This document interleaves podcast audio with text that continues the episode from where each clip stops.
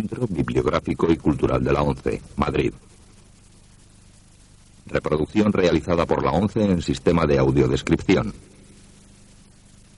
La presente cinta es propiedad de la ONCE y forma parte del servicio AUDEX destinado al uso exclusivo y gratuito de los afiliados de la organización.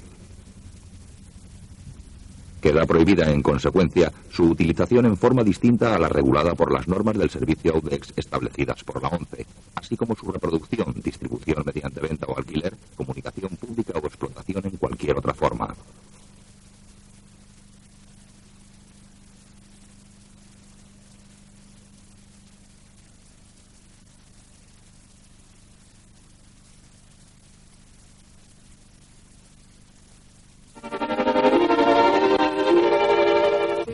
Lo que el viento se llevó. Año 1939. Color. Imagen fija de un árbol frondoso sobre un campo bañado con el fondo de un atardecer. Obertura.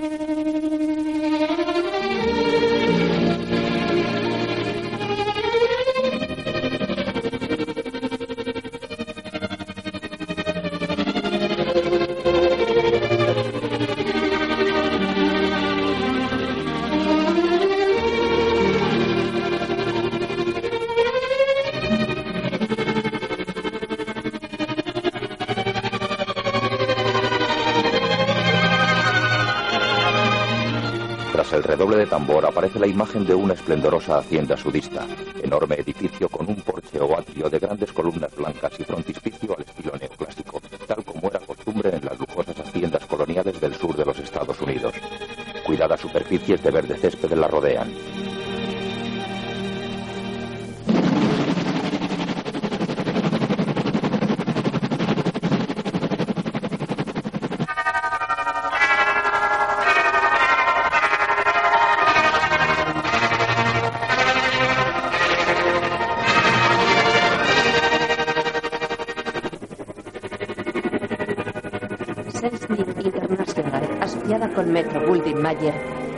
Su producción sobre la novela del antiguo sur de los Estados Unidos, escrita por Margaret Mitchell.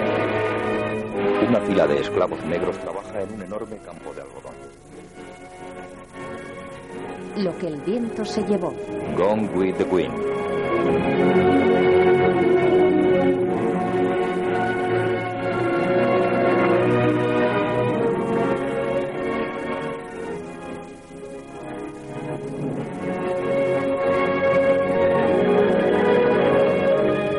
Estrellas principales: Clark Gable como Red Butler, Vivian Leigh como Escarlata O'Hara, Leslie Howard como Ashley y Olivia de Havilland como Melania Hamilton. Los titulares aparecen sobre el fondo de paisajes de los campos del sur. El río, las ramas blanco-rosadas de los cerezos en flor, los campos de algodón donde trabajan los esclavos negros, imágenes de laboreo, y finalmente Tara, la hacienda donde comienza la acción.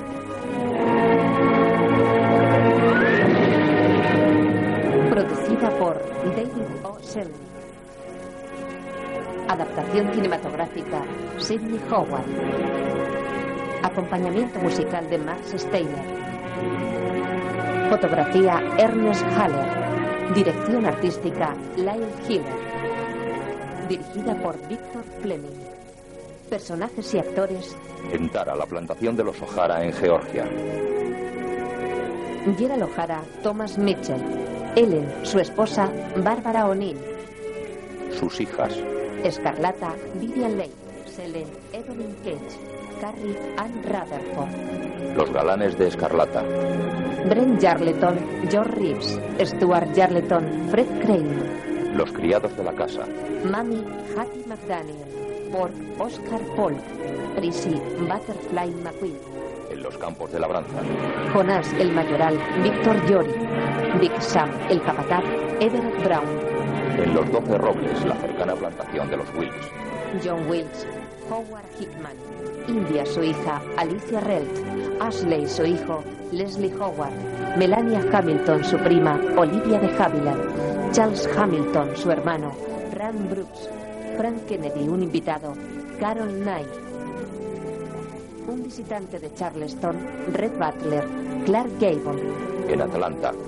la tía Pitipa Hamilton, Laura Hop Crew, el tío Pedro, su cochero, el doctor Mead, Harry Davenport, señora Mead, Leona Roberts, señora Merriweather, Jane Darwell y Belle Watlin, Ona Munson.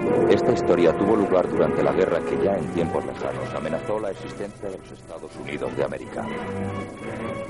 En 1861, 11 estados del sur se separaron de la Gran Unión para formar una nueva entidad nacional, los Estados Confederados de América. Las del sur eran gentes románticas que cultivaban el algodón, rendían culto a las leyes del honor y poseían esclavos. La voz de Abraham Lincoln proclamando que una nación no podía subsistir siendo mitad libre y mitad esclava hirió su orgullo y sus intereses. Contestaron que cada estado tenía el derecho de escoger por sí mismo su propio destino y enviaron a sus caballerescos hijos a combatir galanamente por ese derecho. Entre las comunidades que así desafiaron a la Gran Unión figuraba el estado de Georgia. Y esta historia principia con la risa de los alegres y confiados aristócratas de Georgia que veían acercarse una nueva aventura, la guerra. Un niño negro persigue un pavo. Sentada en el porche de Tara, la hermosa escarlata vestida de blanco conversa con los hermanos Jarleton. ¿Qué importa que nos hayan expulsado de la universidad? La guerra está a punto de estallar y lo hubiéramos dejado al fin. y al Guerra, cabo. qué emocionante, Escarlata. ¿Sabes que esos yanquis están pidiendo una guerra? Pues se la daremos. ¡Qué tonterías! Guerra, guerra, guerra. Los rumores de guerra nos aguan las fiestas esta primavera. Estoy tan aburrida que me muero. Además, no habrá guerra de ninguna clase. No va a haber Pero, guerra. Escarlata, claro está que habrá guerra. Si volvéis a pronunciar la palabra guerra, entro en casa y os doy con la puerta en las narices. Pero querida ¿No quieres que tengamos guerra? Espera, No Escarlata. te vayas. No te enfades. No te pongas así. Nosotros no queríamos... Pero, mujer, comprende Si es que- que... Está bien. Pero tened presente la advertencia. Se me ocurre una cosa. Hablemos de la comilona de los Wills mañana en los 12 rojos. Bien pensado. ¿Comerás con nosotros, Ah, Escarlata? no lo he decidido todavía. Ya lo pensaré mañana. No reservarás todos tus valses. Primero a Bren, luego a mí, a Brent, a mí y así todo. ¿Prometido? Con mucho gusto. Si no fuera, si no fuera porque los tengo todos comprometidos. Pero tú no puedes. ¿Hacernos eso? ¿Qué harás si te decimos un secreto? ¿Tu secreto? ¿De quién? Tú ya conoces a Melania Hamilton de Atlanta. La prima de Ashley Willis está pasando una temporada en los Melania. Hamilton, esa tonta. No me interesa un secreto de... Bueno, el caso es que hemos oído decir Ashley que... Willis va a casarse con ella. Ya sabes que los Willis se casan siempre entre ¿Y primos. ahora nos concederás tus valses? Desde luego. Nosotros, muchachos, se pondrán ¡Que se pongan! Tú y yo podemos con ellos. Escarlata se va. No puede ser verdad. Yo sé que Ashley me quiere. Escarlata, ¿qué crees que ha podido ocurrir? ¿Qué le habremos dicho para que se disguste? Señorita, ¿a dónde va sin chal? ¿No ve que ya cae el fresquito del anochecer? ¿Y por qué no ha invitado a estos dos señoritos a comer? Tiene peores modales que un carretero. Para eso trabajamos tanto yo y la señorita Elena. Escarlata, vuelva usted a la casa. Cogerá un enfriamiento que se la llevará al otro mundo. No, voy a esperar a papá que vendrá de casa de los Wills. ¡Venga aquí enseguida! ¡Venga! Mami la mira enfadada. Anochece. En la plantación suena la campana de fin de jornada. Big Sam, el capataz, discute con los esclavos. ¡A de mano! ¿Quién dice a dar de mano, eh? Lo he dicho, a dar de mano. Yo soy el capataz. Yo soy quien dice cuando hay que terminar en tara. ¡Da de mano! ¡Da de mano! Los esclavos arrean vacas y portan troncos cortados en un carro a través de la arboleda.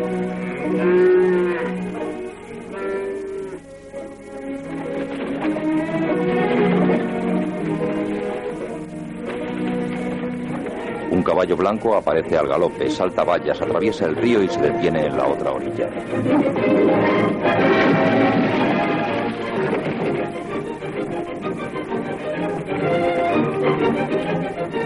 Su jinete es un caballero de avanzada edad y aspecto fuerte.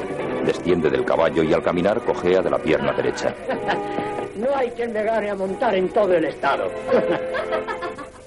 ¡Papá! ¡Qué orgulloso estás de ti mismo! Vaya, Betty Escarlata O'Hara. De modo que has estado espiando a tu padre. Y claro está, como tu hermana Suselin, irás a contarle a tu madre que he vuelto a saltar. No, papá, no soy una chismosa como Suselin, pero creo que después de haberte roto la rodilla el año pasado saltando este No tolero que mi propia hija me diga qué es lo que puedo y qué es lo que no puedo saltar. Yo dispongo de mi cabeza. Está bien, salta cuanto quieras. ¿Cómo andan las cosas en los doce rocks? ¿Los Wilkes? Ah, como ya puede suponer, teniendo esa fiesta mañana y no hablándose más que de guerra. diablo, la guerra. No había, no había nadie más que ellos ahí. Sí, su prima Melania Hamilton, la de Atlanta, con su hermano Carlos. Melania Hamilton. Vaya una mosquita muerta. Qué odio le tengo. Ashley Wilkes no opina así. Él no puede gustarle una mujer como esa. ¿Qué interés tienes por Ashley y Melania? ¿Yo? Ninguno. Anda, que en casa nos esperan. ¿Es que Ashley te ha pretendido? ¿Te ha pedido relaciones? No. No, ni lo hará. Lo sé por lo que John Wills me ha dicho confidencialmente esta tarde. Ashley va a casarse con Melania. Lo anunciarán mañana en el baile. No lo puedo creer. ¡Eh! ¡Eh! ¿A dónde vas? ¿Qué puede importarte a ti? ¿Acaso te has puesto en evidencia persiguiendo a un hombre que ni siquiera está enamorado de ti cuando tienes a tus pies a todos los del condado? Yo no le he perseguido, papá.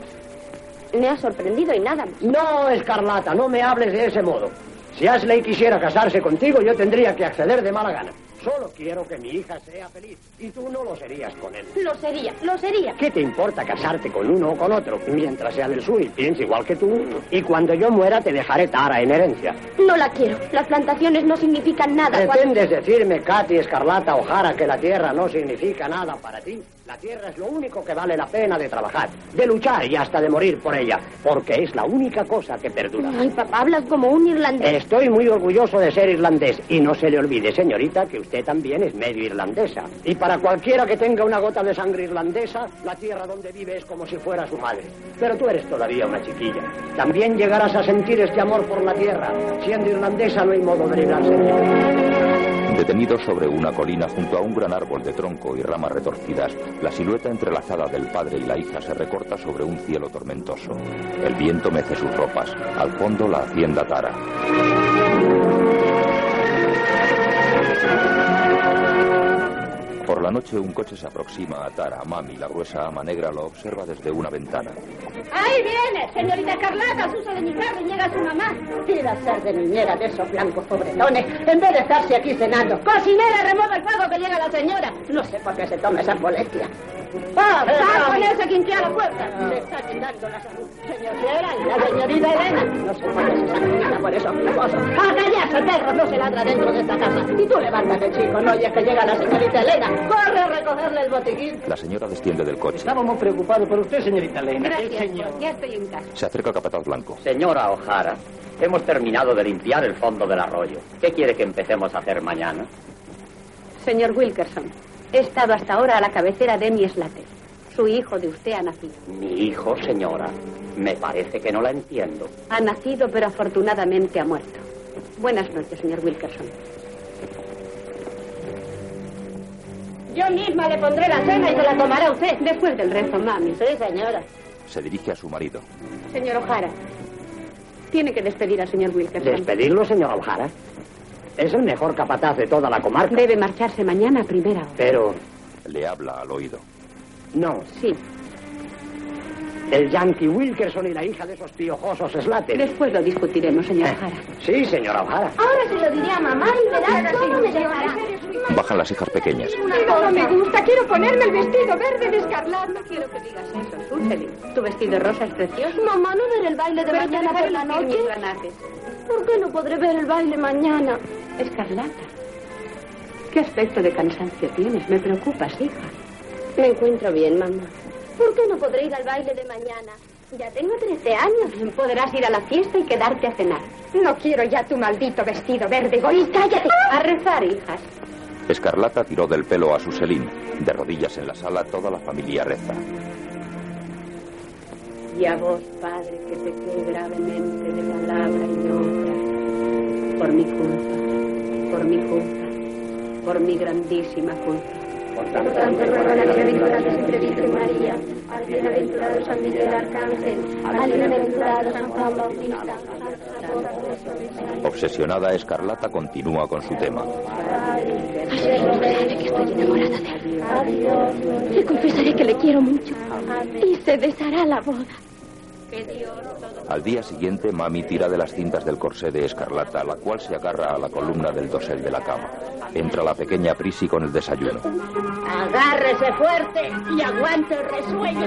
¡Mami! El desayuno de la señorita Carlata. Llévatelo a la cocina, no probaré ni un bocado. Oh, ya lo creo que lo probará. Se tomará todo lo que le han traído. No lo tomaré. Escarlata se coloca el miriñaque. Vísteme de una vez, que ya es muy tarde. ¿Qué vestido va a ponerse? Ese. No, este no. No puede ir descotada antes de las 3 de la tarde. Se lo diré a su mamá todo eso. Si le dices una palabra, mamá, no tomaré ni un bocado. Mami, que va a salir, se vuelve. Bueno, Escarlata se muestra ufana y victoriosa. Mami le coloca el vestido blanco y verde. Échese el chal sobre los hombros. No quiero que le salgan pecas después de haberme pasado todo el santísimo invierno tratando de aclararle la piel con leche. Mami le sube el escote, Escarlata se lo vuelve a bajar, luego se coloca una pamela. Ande, señorita Carlata, sea buena y coma alguna cosita, ¿eh? No, hoy pienso pasar un día divertido. Comeré mucho en la fiesta. Si a usted no le importa lo que digan de su familia, a mí sí. Le he dicho una y cien veces que una dama distinguida tiene que comer delante de la gente como un pajarito. No está bien que vaya a casa del señor John Wills a engullir lo mismo que un brasero del campo. ¡Qué tonterías! Ashley Wilkes dice que le gusta ver que una chica tiene buen apetito. Lo que los caballeros dicen y lo que piensan son dos cosas distintas. Y yo no sé que el señor Ashley le haya pedido que se case con él. Escarlata mira con odio a Mami, la cual esboza una sonrisa malévola. Enfadada, la chica arroja al suelo el quitasol. Enfurruñada, Escarlata se mete comida en la boca a puñados. Ahora no coma demasiado deprisa. Tampoco tendría ninguna gracia que le sentara mal. Le pone una servilleta. ¿Por qué hay que hacer tantas tonterías para pescar marido? Escarlata O'Hara, si no bajas antes de que haya Voy enseguida, papá. Uno, dos, tres, cuatro, Oh, Dios mío, llevo tan apretado el corsé que no terminaré el día sin tener hipo. Ante la finca los doce robles de sus vecinos los Wilkes. En la empalizada hay un cartel que dice El que perturbe la paz de esta plantación será perseguido por la ley. Gran cantidad de invitados en coche y a caballo acuden ante el gran atrio de enormes columnas blancas. Entre ellos los O'Hara que son recibidos por el dueño, John Wilkes. Hola, ¿qué tal, Gerald? Caramba, John Wilkes, tendremos un día espléndido para celebrar la comida. Así parece, Gerald, pero ¿cómo no ha venido tu esposa? Se ha quedado a liquidarle la cuenta al capataz, pero llegará a tiempo para el baile. Bienvenida a los doce robles, señor O'Hara. Muchísimas gracias, India. Tu hija está más joven cada día, John. ah, India, ahí están las hijas de O'Hara. Vamos a saludar. No transijo con Escarlata. Si vieras de qué modo persigue a Ashley. Bueno, bueno, eso es asunto de tu hermano. Recuerda tus deberes de ama de casa. Buenos días, muchachas. Estás hecha una mujer. Wilson. Buenos días. Escarlata. Buenos días. Querida India. Llevas un vestido vestido precioso. Realmente precioso. Gracias. Buenos días, señorita Buenos días. Encantada de Está más bonita que nunca esta mañana. Escarlata. Buenos días. Buenos días. En el gran hall, Es un placer. Buenos días. ¿Qué tal, Escarlata? Ashley. Ashley baja por la gran escalinata. Escarlata, ¿cómo estás? A ti te buscaba precisamente. Quiero decirte una cosa. No podríamos ir a un sitio tranquilo. Con mucho gusto, porque también tengo algo que decirte. Algo que espero que te gustará. Pero antes ven a saludar a mi prima Melania. Oh, ¿Lo crees necesario? Ella estaba esperando el momento de volver a verme. Melania, aquí tienes a Escarlata. Escarlata. Cuánto me alegro de volver a ver Melania Hamilton. Qué sorpresa encontrarte aquí. Supongo que estarás con nosotros algunos días. Espero quedarme lo suficiente para que lleguemos a ser muy buenas amigas. No sabes cómo lo deseo. Nos quedaremos con ella, ¿verdad, Escarlata? Ah, nos ocuparemos mucho de ella, ¿verdad, Ashley? Y si hay alguien que sepa entretener a una muchacha, ese es Ashley. Aunque nuestras diversiones le parecerán tontas a una chica seria como tú. Oh, Escarlata, tienes tanta vitalidad. Siempre te he admirado. Quisiera poder parecerme a ti. No debes halagarme, Melania, ni decir cosas que no piensas. Nadie puede acusar a Melania de ser insincera. ¿Verdad, querida? Entonces no es como tú, ¿verdad, Ashley? Ashley nunca es sincero con las muchachas. Coquetea con Charles. Caramba, Carlos Hamilton, qué arrogante y qué guapo está. Pero, eh, señorita O'Hara. ¿Te parece bonito traer a tu guapísimo hermano para que destroce mi pobre corazón de campesina? Fíjate, nunca se había fijado en Carlos y ahora porque te pretende lo persigue como una avispa. Carlos Hamilton se sentará a mi lado durante la comida y no se vaya a galantear a otras chicas porque soy extremadamente celosa. De ningún modo, señorita O'Hara. No podría. Se dirige a otro. Vaya con Frank Kennedy. No sabe lo bien que le sientan esas patillas. Ah, gracias, gracias, señorita Escarlata. Carlos Hamilton y Ralph Calver querían que comiera con ellos, pero les he dicho que ya se lo había prometido a usted. Si te fijas ahora no te alegrarás tanto. Se dedica a tu pretendiente. Eso es para mí muy halagador, señorita Escarlata. Veré si puedo complacerla. ¿Por qué se enfada tanto tu hermana? ¿Porque le quita su pretendiente? Como si yo no tuviera pretendientes mejores que ese. Brenny Stuart Darling. Hola. ¡Qué guapos estáis! Ah, no debiera deciros nada, estoy enfadada con vosotros. ¿Por qué, querida? No habéis salido a recibirme y yo que me he puesto este vestido porque sé que os gusta. Creí que comería esta mañana con vosotros dos. Pues claro que sí, Escarlata. Nunca consigo llegar a convencerme de cuál de vosotros dos es el más guapo. Ah, ah, Toda la ah, noche la he ah, pasado despierta pensando en eso. Oh, qué chica. Oh, perdone, señorita. Katy, ¿quién es ese? ¿Quién? Ese hombre que nos mira y sonríe. Ese moreno insolente. Pero hija, no lo sabe. Es Red Butler. Es de Charleston. Tiene una reputación terrible. Apoyado en la barandilla, Red Butler la mira con descaro. Me mira como si quisiera desnudarme con la mirada escarlata. No le reciben en ninguna parte. Ha tenido que pasar mucho tiempo en el norte porque ni sus parientes de Charleston se tratan con él. Fue expulsado del ejército por disoluto. Además, se habla de cierto asunto con una chica con la que se negó a casarse. Cuenta, cuenta. Pues se la llevó a dar un paseo en Tilbury un anochecer sin llevar compañía. Y luego se negó a casarse con ella. Se cuchichean al oído. No, pero la reputación de ella quedó mal parada. Mientras Ashley y Melania salen a la terraza. Él es delgado y de aspecto melancólico. Ashley. Feliz, Muy feliz. tú perteneces a esta casa. Es como si todo esto hubiera sido imaginado para ti. Me encanta formar parte de las cosas que tú amas. Amas los doce robles tanto como yo. Sí, Ashley. Lo adoro. Más que como una simple casa. Como a todo un mundo que solo desea estar lleno de gracia y de belleza. Y tan despreocupado que quizá no dure siempre. Temes lo que pueda ocurrir si estalla la guerra, ¿verdad? Pero no tengamos ningún temor por nosotros. No hay guerra que pueda invadir nuestro mundo, Ashley. Pase lo que pase. Te querré siempre hasta la muerte. Igual que ahora. Abajo, Escarlata come rodeado de hombres. ¿No es mejor así que sentarse a la mesa? Allí no puedo tener más que un hombre a cada lado. Voy a traerte el post. Alto, me lo dijo a mí. Permítame, Escarlata. Yo creo... mm, Creo que Carlos Hamilton debería traerlo. Oh, gracias, señorito Jara. Gracias. Escogerte a ti, eso sí que es tener suerte. Déjame ir a mi Carlos. Te compro ese privilegio. Estoy desolado. Escarlata se pone seria. Ve a Ashley y Melania paseando por el jardín. Señorito Jara, yo la quiero. Creo eh, que no tengo tanto apetito como creía. En un gran dormitorio, las chicas se quitan los vestidos y quedan en pololos.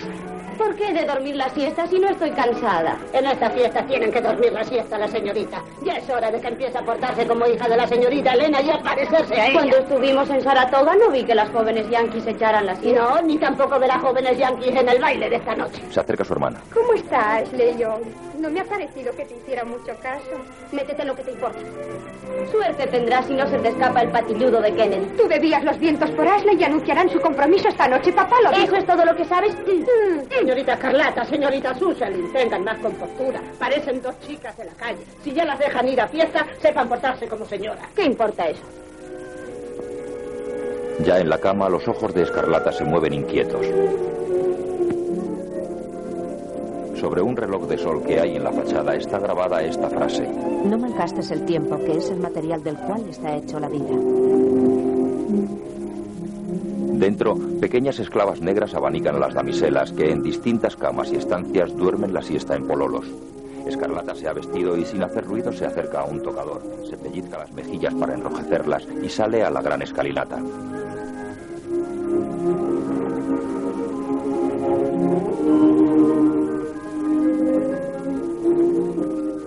Abajo los hombres discuten de política. Todos parecen muy animados menos Hasley y Red Butler que les mira con cierta ironía. Ya hemos soportado bastantes insultos de los malditos yanquis. Es hora de que les hagamos comprender que tendremos esclavos con su permiso o sin él. El Estado de Georgia tiene perfecto derecho a separarse de la Unión. Es cierto. El sur debe imponerse por la fuerza de las armas. Después de haber roto el fuego contra los miserables yanquis del fuerte Sunter, tenemos que luchar. No hay otro camino. Luchar, sí, señor, luchar. Que sean los yanquis los que pidan clemencia. La situación no puede ser más clara. Los yanquis no pueden luchar y nosotros sí. Ni siquiera a la batalla. Volverán grupas y huirán como conejos. Cada uno del sur puede con 20 yanquis. Acabaremos con ellos en el primer encuentro. Los caballeros pueden luchar mejor que la gentuza. Sí, los caballeros pueden luchar mejor que la gentuza. ¿Y qué dice el capitán de nuestro escuadrón? Pues señores, si Georgia va a la lucha, yo iré con ella. Pero al igual que mi padre, confío en que los yanquis nos dejen la unión en paz. Pero hazle, y eso es insultar. No irás a decir que no deseas la guerra. Las mayores miserias del mundo las traen las guerras. Y cuando las guerras terminan, nunca sabe nadie lo que las motivó. Pero hazle, y si no te conociera... Calma, calma, señores. El señor Butler ha vivido en el norte. ¿No opina usted como nosotros? Yo creo que es difícil que una guerra pueda ganarse con palabras. ¿Qué quieres decir con eso? Quiero decir que en todo el sur no hay ni una sola fábrica de ¿Qué cañones. importancia puede tener eso para un caballero? Me temo que pueda tener mucha importancia para muchos caballeros, señor. ¿Insinúa, señor, que los yanquis pueden vencernos? No, no insinúo nada.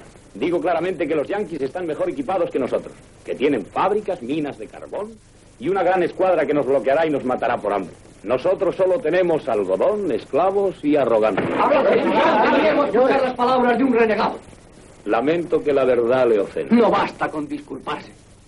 He sabido que le expulsaron del ejército, señor Red Butler, y que no le recibe en Charleston ninguna familia decente, ni siquiera la de usted.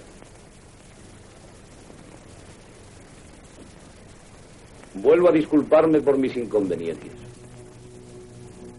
Señor Wilkes, ¿me permitirá que dé una vuelta por su finca? Siento haberles amargado los puros, el coñac y los sueños de victoria. Se inclina y sale. Escarlata, que estaba escuchando, se oculta para no ser vista por Red. Eso es todo lo que puede esperarse de un individuo como Red Butler. Lo habéis hecho todo menos echar. No ha querido batirse. No es eso, Carlos. No ha querido abusar de ti. ¿Qué dices? ¿Abusar de mí? Sí, es un magnífico tirador como lo ha demostrado otras veces contra gente más diestra y menos acalorada que tú. Yo le enseñaré. No, no, no vayas a tirarle de la lengua otra vez. Se te necesitará para una lucha más importante. Permitidme, el señor Balder es mi invitado y tengo que enseñarle la casa. Vamos, vamos, muchachos. Ashley sale de la sala hacia el vestíbulo. Escarlata, recogiendo su largo vestido, corre tras él.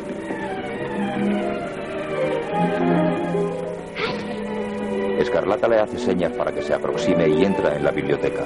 Ashley se le acerca. Ashley. Escarlata. ¿De quién te escondes aquí? Escarlata cierra la puerta. ¿Por qué haces eso? Él se sienta sobre el brazo de una silla. ¿Por qué no estás durmiendo la siesta como las demás?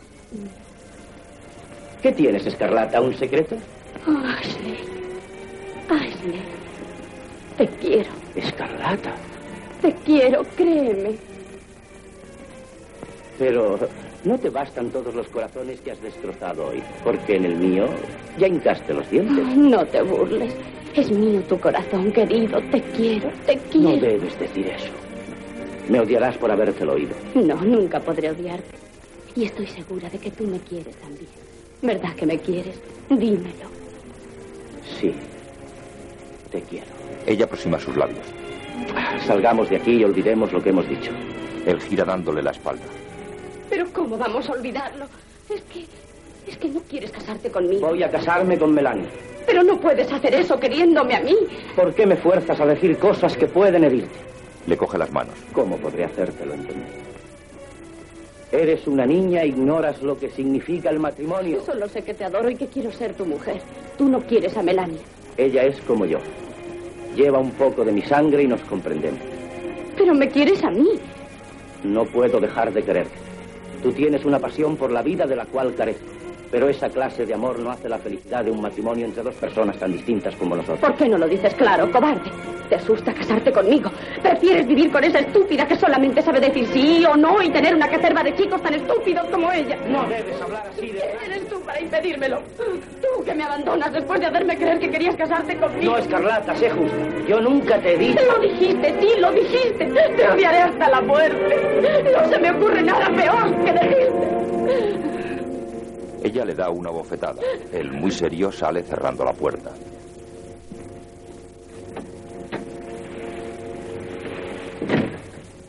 Presa de una de sus rabietas, Escarlata coge un florero y lo lanza por encima de un butacón, estrellándolo contra la chimenea.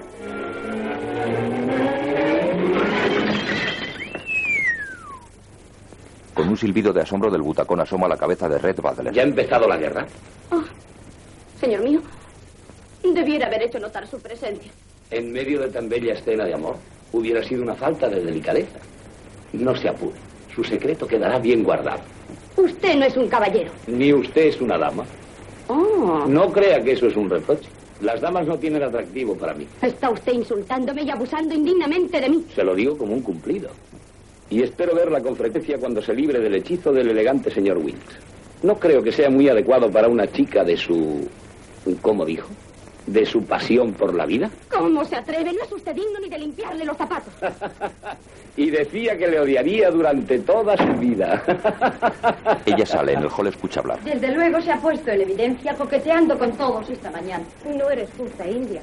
Es tan atractiva que es natural que los hombres se acerquen a ella. Oh, Melania, eres demasiado buena.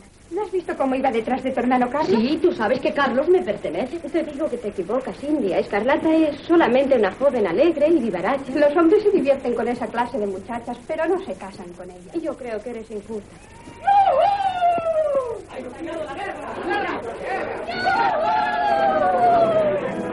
Escarlata oculta bajo la escalera llora amargamente. Los hombres corren histéricos de alegría. En medio del barullo, Escarlata sube llorando la gran escalera.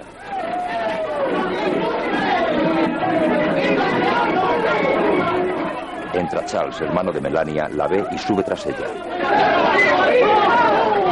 O'Hara, qué emocionante. Lincoln reclama voluntarios para luchar contra nosotros. ¡Qué necedad! ¿No saben ustedes pensar en algo más importante? Pero esta guerra, señorita O'Hara, todo el mundo corre a alistarse ahora mismo y yo también voy. ¿Todo el mundo? Escarlata corre a un ventanal y ve a Ashley abrazando a Melania. Señorita O'Hara, ¿lo sentirá usted? ¿Sentirá que nos vayamos? Lloraré sobre mi almohada todas las noches. Señorita O'Hara, ya le he dicho que la quiero. La creo la joven más bella del mundo, la más dulce y deliciosa. Ya sé que no soy digno de aspirar a su amor. Soy tan torpe y estúpido y valgo tan poco. Pero si pudiera, si se decidiera a casarse conmigo, haría todo lo que usted quisiera. Todo, se lo prometo. ¿Qué me decía usted? Le decía que si quiere casarse conmigo. Ya sobre su caballo, Ashley se inclina y besa con pasión a Melania. Despechada, Escarlata gira hacia Charles. Sí, señor Hamilton. Le acepto. Me acepta, se casará conmigo, me esperará. No creo que yo pudiera esperar. Entonces nos casaremos antes de irme. Oh, señorita O'Hara. Escarlata. Le besa la mano, ella mira hacia el ventanal. ¿Cuándo puedo hablar con tu padre? Cuanto antes. Entonces ahora mismo no puedo esperar. ¿Me permites, querida? Charles sale corriendo, ella mira dolorida hacia Ashley que se despide de Melania. ¡Señor O'Hara! ¡Señor O'Hara! Aún tardaré una semana en marchar. Dentro de una semana te arrancarán de mi lado. Ashley vuelve a besar a Melania. Desde el ventanal, Escarlata le ve partir y alejarse en su caballo.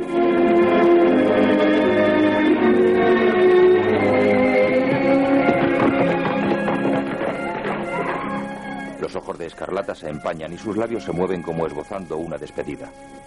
Estamos ya en la doble boda de Melania con Ashley y Escarlata con Charles. Melania y Ashley les felicitan. Melania, felicidades. Escarlata, ayer durante mi boda solo deseaba que la tuya fuera tan hermosa como la mía. Y lo ha sido. ¿Tú crees? Ahora ya somos verdaderas hermanas. Melania. Ashley, muy serio, besa a Escarlata, la cual no puede contener los sollozos. Charles la consuela creyendo que llora por él. No llores, querida. La guerra solo durará unas semanas y enseguida volveré a tu lado.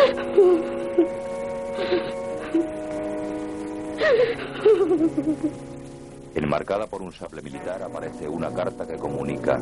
Cumplo con el muy triste deber de comunicarle la muerte de su señor esposo, quien sacrificó su vida en aras de nuestra gloriosa causa. Aunque el capitán Charles Hamilton no murió en el campo de la gloria, merece puesto entre nuestros héroes, pues pereció de pulmonía después de... Vestida de luto, Escarlata se prueba ante el espejo un sombrerito negro. Disgustada se lo quita y se coloca otro lila con plumas de colores. Se mira satisfecha.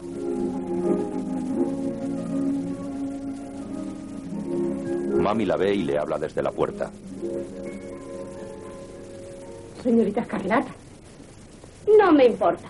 Soy demasiado joven para ser viuda. Señorita Escarlata. oh, solo consigo asustar a la gente con estos trapos negros. Es que no debe andar entre la gente, está de luto. ¿Y por qué? Yo no siento nada. ¿Por qué de estar fingiendo y fingiendo? ¿Qué ocurre? Entra la señora O'Hara. Pequeño. ¿Qué? Mi vida se ha acabado. No habrá ningún acontecimiento. Hija. Mamá, ya sé que pensarán que soy un monstruo, pero no puedo resistir ir de negro siempre. Y es bastante fastidioso no poder ir a fiestas. Pero verme así a todas horas. No creo que por eso seas ningún monstruo. Es natural que quieras ir como las jóvenes, puesto que en realidad tú no eres. Oh, pobrecito. ¿No te gustaría irte fuera una temporada? A Sabana, por ejemplo. ¿Y qué voy a hacer yo en Sabana? Pues, ¿prefieres Atlanta? Allí hay ahora mucho movimiento. Podrías vivir con Melania y su tía Pippi Pat. Melania. Sí. Creo que tienes razón. Mamá, eres tan buena conmigo que nadie podría serlo más. ¿De veras te gustaría ir? Pues bien, entonces, deja de llorar. Sonríe. Te puedes llevar a Prisi. Prepara el equipaje de la señorita Escarlata, mami. Voy a escribirles unas letras. La cara de Escarlata se ilumina. Atlanta. Estaría mejor en Sabana. Nos daría menos disgustos. ¿De qué disgustos estás hablando? Demasiado sabe de qué le hablo. Me refiero al señor Ashley Wilkes. En cuanto le den un permiso irá a Atlanta y usted le estará guardando como la araña a la mosca. Pero es de la señorita Melania. Prepara mi equipaje como se te ha dicho. Una gran pancarta reza. Gran bazar a beneficio del Hospital Militar de Atlanta. En una gran nave hay un baile donde los oficiales sudistas danzan con las señoritas del lugar. La vieja tía Pippi se dirige a la enlutada Melania.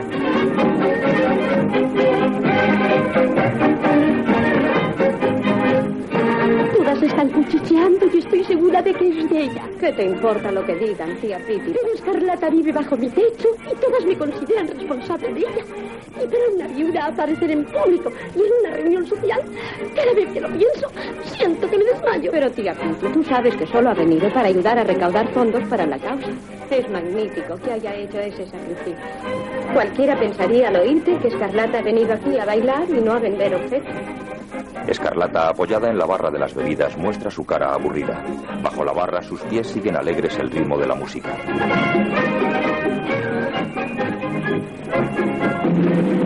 Señoras y caballeros, traigo importantes noticias, gloriosas noticias. Otro triunfo de nuestros valientes y heroicos soldados.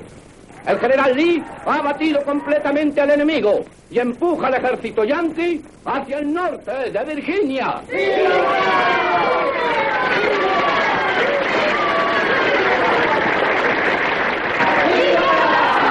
Y ahora, una grata sorpresa para todos ustedes.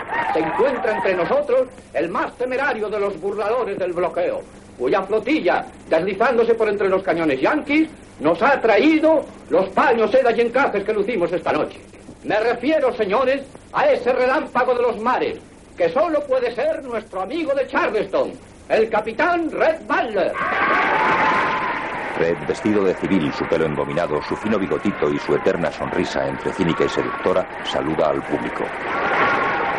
De repente cruza su mirada con Escarlata, la cual gira despreciativa y va hacia la barra. Red se dirige a ella, a Escarlata se le engancha el largo velo que cae de su sombrerito. Red le ayuda. Oh, permítame. Melania se dirige a Red. Capitán Butler, es un placer volver a verle. Le conocí en casa de mi marido. Es grato que me recuerde, señora Wilkes. ¿Conociste al capitán Butler en los doce robles, Escarlata? Sí, creo. creo que sí. Solo un momento, señora Hamilton. Fue en la biblioteca. A usted se le rompió un florero. Sí, capitán Butler, le recuerdo a usted. Señoras, la Confederación solicita sus joyas para ayudar a nuestra noble causa. No llevamos ninguna, estamos de luto. Espere. En nombre de las señoras Wilkes y Hamilton. Red entrega su piquillera de oro. Gracias, capitán Butler. Espere un momento. Melania se saca el anillo y lo entrega. Pero si es su anillo de boda. Tal vez le sea más útil a mi marido. Fuera de mi dedo. Gracias. Ha sido un rasgo muy hermoso, señora Wilkes. Tenga. Lleves el mío también. Por la causa. Rabiosa Escarlata da el suyo. Lo mismo le digo, señora Hamilton. Sé lo mucho que eso significa para usted. Melania, Diga, doctor Mil. necesito su aprobación como miembro del comité para algo que intentamos hacer y que es un poco atrevido. Tendrán la bondad de disculparnos, ¿verdad? Melania se va. ¿Sabe lo que le digo? Que la guerra hace unas viudas muy especiales. Desearía que se fuera. Si tuviera delicadeza, comprendería que no quiero verle jamás. Ella se aparta al fondo de la barra. Él se le aproxima. ¿A qué viene esa tontería? No tiene por qué odiarme. Me llevaré su secreto hasta la tumba. Sin duda resultaría antipatriótico odiar a uno de los héroes de la guerra. Declaro que me sorprendió ver que es capaz de realizar nobles acciones. No quiero abusar de ningún modo de sus ideas infantiles, señorita O'Hara. Yo no soy un hombre noble ni heroico. Pero usted burla el bloqueo. En mi provecho, solo en mi propio provecho. ¿Se atreverá usted a decirme que no cree en la causa? Nada más creo en Red Butler. Es la única causa que conozco. Lo demás me importa poco. Y ahora, señoras y caballeros, una extraordinaria sorpresa en beneficio de nuestro hospital. Una sorpresa. Caballeros, el que desee iniciar el baile del reel con la dama de su elección, tiene que ganarla en su marca. Hay protestas. Carolina Midi, ¿cómo le puede permitir a su marido que dirija esa subasta de esclavas? Dolly Meriwether, ¿cómo se atreve a criticarme? Melania Wills le ha dicho al doctor que si ello era en provecho de la causa le parecía muy bien. ¿Qué ha dicho eso? ¡Oh, Dios mío! Tía Piti se alarma. Dios mío, ¿dónde están mis sales? Creo que me voy a desmayar. Se guardará mucho de desmayarse, Pítica. Si Melania ha dicho que está bien, no hay duda de que está bien. Vamos, caballeros, empieza la subasta. Hagan sus ofertas. No sean tímidos, caballeros. 20 dólares. 20 dólares por la señorita Maribel Meriwether. 25 dólares por la señorita Fanny Elsin. Solo 25 dólares por conseguir que... 150 dólares y en oro. ¿Por qué dama, caballero? Por la señora Hamilton. Red hizo la puja. Escarlata abre sus ojos asombrada. ¿Por quién, señor? Por la señora Hamilton. La señora Hamilton está de luto, capitán Butler, pero estoy seguro de que cualquier otra beldad de Atlanta estaría... Doctor Mead, creo que he dicho la señora Hamilton. No querrá aceptar, señor. Ah, sí, acepto. Escarlata se aproxima ufana. Red sonríe. Tía Piti se desmaya. Un músico negro anuncia el inicio del baile. La sale. Traiga la sale. Elijan sus parejas para el ring de Virginia. Hemos provocado a la Confederación, Escarlata. Que es casi tanto como burlar el bloqueo, ¿eh? Es peor aún, aunque espero sacar buenos beneficios de ello. ¿Qué importa lo que esperan y lo que piensen bailar? Eso, eso es lo que quiero. Esta noche sería capaz de bailar hasta con el propio Lincoln. Caballeros y damas forman dos filas enfrentadas. Se aproximan, hacen una reverencia y se separan. Las parejas se entrecruzan por orden saliendo a bailar al centro, mientras los demás hacen palmas.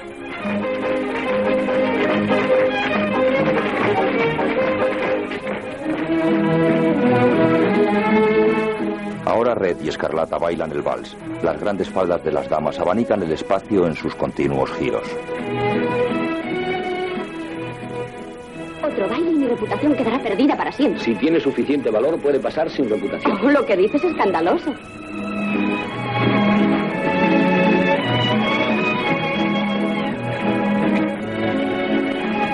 Baila el vals divinamente, capitán Butler. No empiece a coquetear conmigo. No soy uno de esos petimetres de plantación. Yo quiero algo más de usted. ¿Y qué es lo que quiere? Se lo diré a Escarlata O'Hara en cuanto deje esa expresión de señorita remilgada del sur. Quiero que algún día me diga las mismas palabras que le oí decirle a Ashley Wilkes. Te quiero.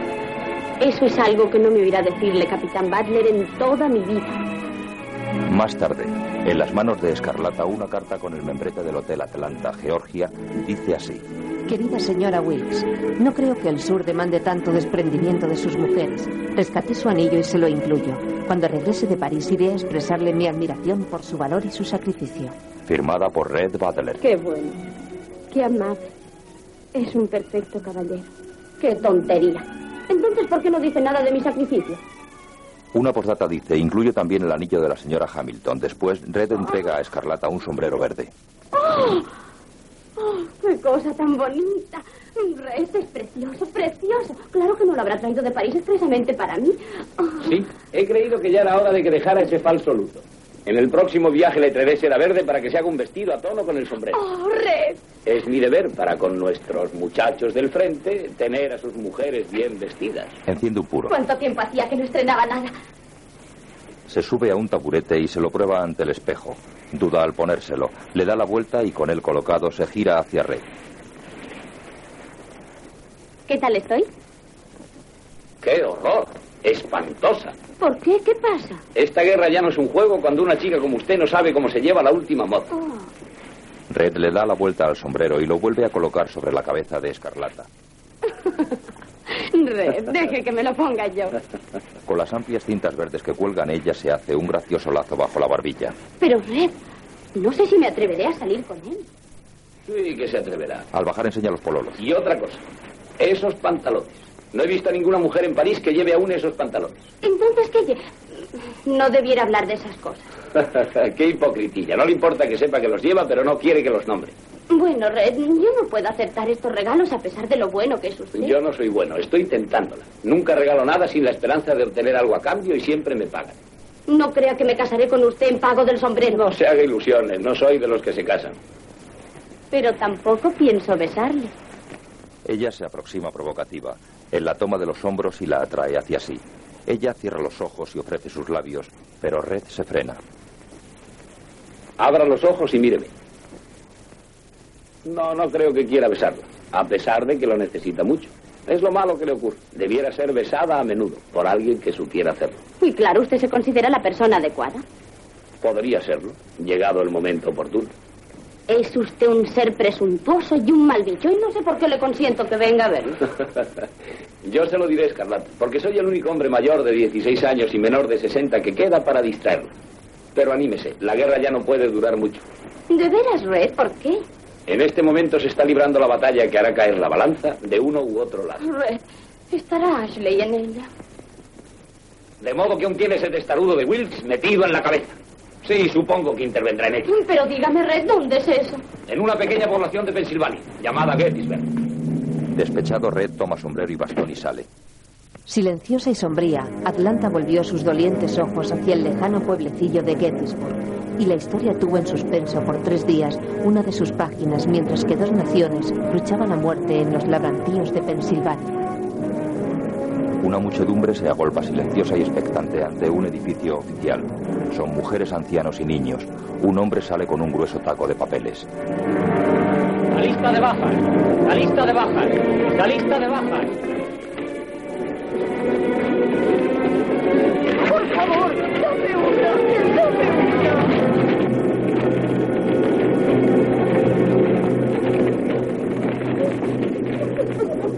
Una anciana se dirige compungida al oficial director de la banda de música, también anciano.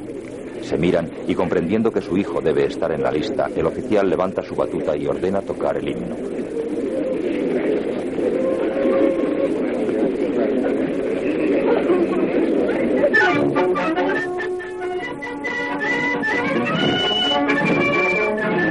Un joven músico llora mientras toca la flauta. El cochero tío Pedro trae la lista al coche donde esperan Melania y Escarlata. Se peleaban por ella, la han roto por la mitad. Escarlata, mira tú. La B doble al final. Wellman, Wendell, White, Whitener, Wilkins, Williams, Wolsey, Morris, Escarlata. ¿No lo habrás pasado? No está. No está. Ashley se ha salvado, no está en la lista. Se ha salvado. Se ha salvado. Qué gran corazón demuestras tener preocupándote por él tanto como yo. En otro coche están el doctor Mead, su mujer y su hijo menor. Debo ir con ella. No llores, querida, aquí no. Vámonos a casa. Melania se acerca.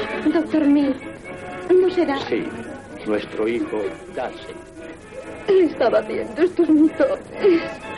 Ahora ya no los necesito. Mamá, voy a alistarme. Ahora verán. Iré a matar a esos yanquis. Phil, calla, por favor. ¿Crees que consolarás a tu madre haciéndote matar también? Nunca he oído mayor tontería. Red se acerca al coche de Escarlata. Un día negro, Escarlata. No tiene malas noticias, ¿verdad? Ashley se ha salvado. Me alegro por la señora Wills. Pero Red han muerto tantos. ¿Muchos amigos suyos? Casi todas las familias del condado. Los Tarleton, los dos hermanos. Sí. Fíjese, la tragedia de esa pobre gente. El sur cayendo de rodillas para no levantarse nunca. La causa. La causa de tanto vivir en el pasado agoniza ante nosotros. Hasta ahora nunca le oí hablar así. Estoy furioso. Malgastar me indigna y esto es solamente un gasto inútil. Pero usted no se entristezca. Ashley Wilkes está vivo y volverá junto a las mujeres que le aman. Que son dos. Meses más tarde, una carta dice: Como licencia de Navidad, tres días al comandante Ashley Wilkes de la Legión Cobb por sus servicios en Gettysburg. En la estación de Atlanta entra el tren abarrotado de tropas que llegan de permiso. La banda militar le recibe.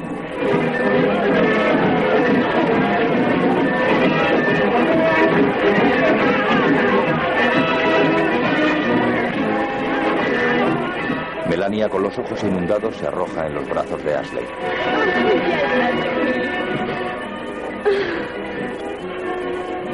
Ya has llegado. Al fin estás aquí. ¿Con qué ansiedad he estado aguardando? Melania, vida mía, mi cariño.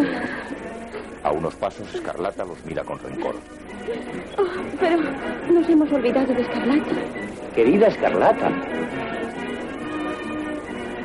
¿Cómo? ¿Es esta la manera de recibir a un bravo guerrero? Ashley. Yo...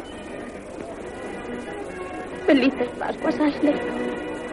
Bajo la lluvia, tío Pedro, el cochero, persigue hacha en mano al único gallo que queda en la hacienda. Venga aquí, señorito. Venga aquí. Nos comimos a tus mujeres. Nos comimos a tus hijos. Ya no tienes a nadie por quien preocuparte. Ven aquí. Déjate coger para que sirvas de banquete de Pascua a los blancos. Quieto ahí. Quieto ahí. No hay que ponerse tan orgulloso, aunque sea el último gallo de Atlanta. El gallo está cocinado sobre una bandeja de plata. No hablemos más de la guerra. Es Navidad. Hablemos de los doce robles, de Tara y de los tiempos anteriores a la guerra. ¿Podemos tomar vino, tía Pítica? Dijiste que no había bastante, tío Pedro. Hay bastante. Este es el último vino de Madeira que a mi padre me envió su tío, el almirante Will Hamilton de Savannah, que se casó con su prima Jessica Carol de Carlton, la cual era prima segunda de él y también parienta de los Will. Lo he guardado para festejar las Navidades con Ashley. Pero no os lo bebáis de un tirón porque no queda más. Tras la cena, Ashley y Melania suben a las habitaciones. Hablo en serio, querida. Un precioso regalo de Navidad. Hoy solo los generales tienen cazadoras tan buenas. Cuánto me alegro de que te guste. ¿De dónde has sacado el paño? Me lo mandó una señora de Charleston. Cuidé a su hijo que estaba en el hospital y que después murió. La tratarás con cuidado, ¿verdad? No dejarás que se destroce, ¿me lo prometes? No te preocupes. Te la devolveré sin un solo agujero. Te lo prometo. Se vuelven hacia Escarlata. Buenas noches. Buenas noches, querida. Melania le lanza un beso. Bajo la mirada de Escarlata, la puerta del dormitorio se cierra tras ellos. Es el día de la reincorporación a filas. Ya es hora, tío Pedro, ya es hora de que se vaya el señor Ashley. Le falta poco, señorita Escarlata. ¿La señorita Melania irá a acompañarle a la estación o ha cambiado de idea? No irá, está acostada. Se ha puesto tan nerviosa que el señor Ashley hasta le ha prohibido que baje la escalera. Por la parte superior de la escalera aparece Ashley y al verse solo ante Escarlata se detiene. Ashley. Ashley continúa bajando. Escarlata le cierra el paso. Ashley, déjame acompañarte a la estación. No, Escarlata. Prefiero recordarte cómo estás ahora y no tiritando en la estación. Está bien. Ashley, yo también quiero hacerte un regalo. Va hasta un mueble y coge una faja militar con flecos. Se la entrega. Pero Escarlata es preciosa. Pónmela, querida. Mientras Melita te hacía la chaquetilla, te hice la faja para completarla. La has hecho tú sola. Entonces la tendré en más estima. Tú sabes que no hay nada que yo no hiciera por ti. Así podré pedirte una cosa. ¿Qué es? ¿Quieres cuidar por mí a Melania? Es tan frágil y delicada. Ella te quiere mucho. Si me mataran, quedaría... No digas eso, da mala suerte. Reza enseguida. Reza tú por mí. Lo necesitaremos ahora que se acerca el final. ¿El final? El final de la guerra y el de nuestro mundo, Escarlata. Pero Ashley, ¿no creerás que los yankees nos van a derrotar? Ah, Escarlata, mis hombres van descalzos y...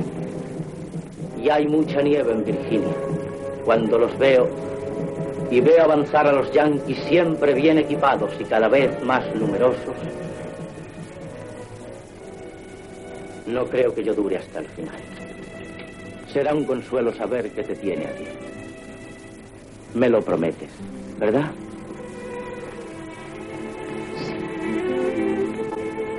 ¿Y eso, eso es todo, Ashley? Eso es todo. Adiós. No, Ashley, no puedo dejarte marchar. Sé valiente. No, Tienes no. que serlo.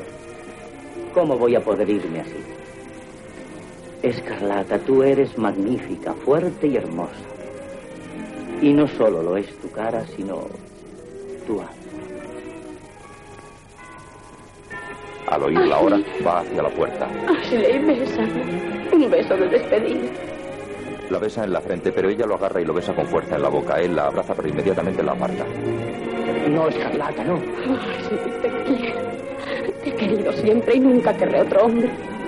Solo me casé con Carlos por despecho. Ashley, dime que me quieres. Viviré con el recuerdo de esas palabras toda mi vida. Adiós.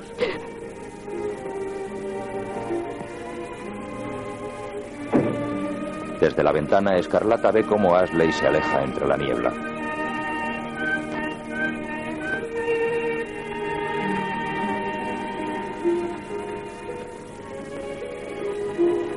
Cuando la guerra termine, Ashley. Cuando la guerra termine. Atlanta oraba mientras los norteños seguían avanzando. Las cabezas estaban erguidas, pero los corazones desfallecían, viendo la cola de heridos y fugitivos que llegaban a la desdichada Atlanta. En el hospital, Escarlata y Melania atienden a un soldado herido. Escarlata se muestra impaciente. Y allá en mi casa hay un ciruelo silvestre que se cubre de flor en primavera. Está junto al arroyo, ¿comprende? Sí, le comprendo, le comprendo. Cuando éramos pequeños, mi hermano Jed y yo solíamos... Creo que ya le he hablado de mi hermano Jed. ¿Verdad, señora? Sí, ya me acuerdo. Ahora, ahora no sabemos dónde está Jed. Desde Bull Run no hemos sabido nada más de. Tenemos que tomarle la temperatura. Coloques el termómetro en la boca y no hable ahora. Luego ya se dirá. Melania, estoy rendida y quiero ir a casa. ¿Tú no estás cansada, Melania? No, no estoy cansada, Escarlata. Este podría ser Ashley. Y tan solo tiene desconocidos para consolarle. No, no estoy cansada. Este podría ser Ashley. A la salida del hospital, una señora rubia y llamativa les aborda. Tío Pedro trata de echarla. Melania se lo impide. Llevo aquí más de una hora esperándola para hablar con usted, señora Wilson. Lárguese, perdida. No molesta a esta señora. No hables con ella, Melita. Déjame, Escarlata. ¿Quién es usted? Me llamo Bell Watling, pero ¿qué importa? Sin duda dirá que nada tengo que hacer aquí. ¿No sería mejor que me dijera qué desea usted? La primera vez que vine dije, Bell, tú eres enfermera. Pero las señoras rechazaron mi ayuda. Bueno, en el fondo tenían razón. Luego quise darles dinero, pero mi dinero no era bueno para ellas. Gallinas viejas. Cierto caballero me ha dicho que usted es humanitaria. Si lo es, ya que ellas no lo son, aceptará mi dinero para el hospital. ¿Qué está haciendo usted aquí? ¿No la hemos despedido ya dos veces? Esta vez estoy hablando con la señora Wilkes. Debería aceptar mi dinero, señora Wilkes. Es bueno aunque proceda de mí. Es usted muy generosa. No, nada de eso. Soy confederada como los demás. Mm, Claro que lo es. Hay mucha gente que no piensa de ese modo, pero no serán tan buenas cristianas como usted. La prostituta se aleja hacia su coche. Melania abre el envoltorio. Escarlata se fija en el pañuelo. Mire, señora Mir, hay aquí bastante dinero. Diez, veinte, treinta, cincuenta. Y no en nuestro papel moneda, en oro. Déjame ver este pañuelo. RD. Tiene iniciales bordadas. Y fíjense, va en el coche de Red Butler. Si yo no fuera una dama, ¿qué cosas le diría a esa desvergonzada?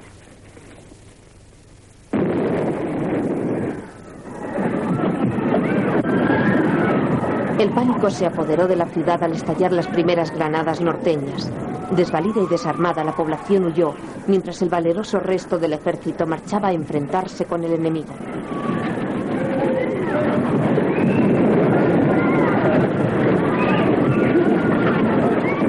Dentro del hospital abarrotado, el pastor reza. Una granada cae junto a la vidriera, rompiéndola. Escarlata ayuda al doctor Mead. El Señor es mi pastor, no pasaré necesidad. Él me llevará a yacer en los verdes prados. Él guiará mis pasos. Confortará mi alma. Él me llevará por el sendero de la virtud en su santísimo nombre. Sí, aunque atraviese el valle sombrío de la muerte, no le temeré al mal, porque tú estás conmigo. Tu callado y tu apoyo me sostendrán. ¡Los Yankees! Los Yankees. Doctor Midia, ya se acercan. No llegarán a entrar en Atlanta. Nunca podrán arrollar al general. ¡Quemarán el hospital! Dadme algo que me calme el dolor. Algo que me calme el dolor. Lo siento, hijo, no tenemos nada que dar. Estos bichos acabarán por volverme loco. ¡Qué suerte! No he visto nada igual. Si me das un as, armaré otra guerra. Me ha puesto la luna. Ya nunca volveré a verte ni a los padres ni a nadie. Hay que operar esta pierna. No, no, déjenmela. No puede ser. No. Se ha terminado el cloroformo, doctor Mead. Entonces tendremos que operar sin él. No, no, déjenme en paz. No me corten la pierna. No les dejaré que lo hagan. Dígale al doctor Wilson que ampute esta pierna inmediatamente. Está gangrenada. No, no, no quiero. Llevo tres días sin ver a mi familia y estoy a media hora de casa. Sanitario, ayúdame. Enfermera, puede desalojar esta cama. Señorita Escarlata. ¿Cómo, Frank Kennedy? ¿Y su Selin? ¿Está bien? ¿Cuándo le han traído, Frank? ¿Está bien o está mal herido? Pero ¿y su Selin está? ¿Está? Ella está bien, Frank. El doctor pero Wilson yo- la necesita en la sala de operaciones. Va a amputar esa pierna. Dese prisa. Se dirige a la sala de operaciones. Luego volveré. Impresionada no puede pasar de la puerta. No, no, déjenme tranquilo. No, no, no puedo soportarlo. No, déjenme. No me corten la pierna. Déjenme. No corten. Por favor, no. ¿Dónde está la Señora Hamilton, el doctor Wilson la llama. Que ya, me voy a mi casa. Ya he hecho bastante. No quiero que mueran más hombres. No quiero que mueran más. Sale a la calle. Allí todos corren despavoridos tratando de salvar familia y enseres.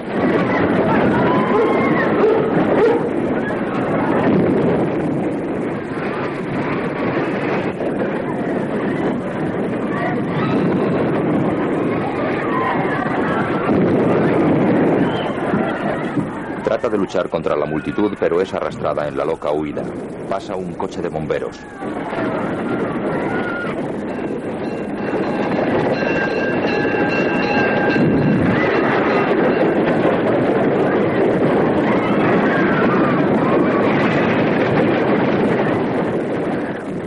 Llevados por soldados y formando una gran columna con sus aperos de labranza al hombro, los esclavos negros marchan cantando.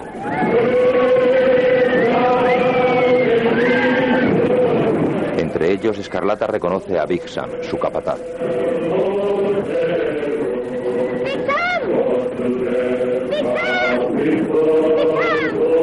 ¡Más poderosa! ¡La señorita Carlata! Big Sam, Sam, Elías, apóstol, profeta. Cuánto me alegro de veros. Habladme de Tara y de mi madre. ¿Qué ocurre que no me escribes? Se ha puesto enferma, señorita. Solo un poquito enferma, señorita. Y su papá está furioso porque no lo dejan pelear a causa de su rodilla rota y por poco se muere al ver que se nos llevaban a hacer trincheras para los blancos. Pero su mamá dice que todos nosotros debemos trabajar para el sur. ¿La ha visto algún médico? Ahora hay que seguir marchando. Adiós, señorita Carlata, no se apure, detendremos a los yankees. Adiós, Sam. Hasta la vista, amigos. Si alguno cae herido o enfermo, avisadme. Adiós. Adiós. Arreados por los soldados, los esclavos continúan marchando.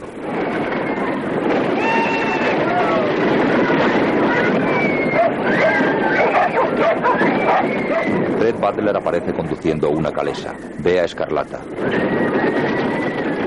¡Escarlata! ¡Escarlata! ¡Oh! Suba a mi coche, no es día para andar a pie, la atropellarán. Oh, Rey, lléveme a casa de tía Pipi, se lo ruego. Escarlata monta. No le gusta ver el pánico, ¿eh? ¡Oh! ¡Oh! Esta es otra de las tarjetas de visita del general Sherman. Nos visitará muy pronto. Tengo que salir de aquí y huir de la ciudad antes de que lleguen los yanquis. ¿Y abandonar el hospital? ¿Es que ya se ha hartado de muerte y piojos y hombres despedazados?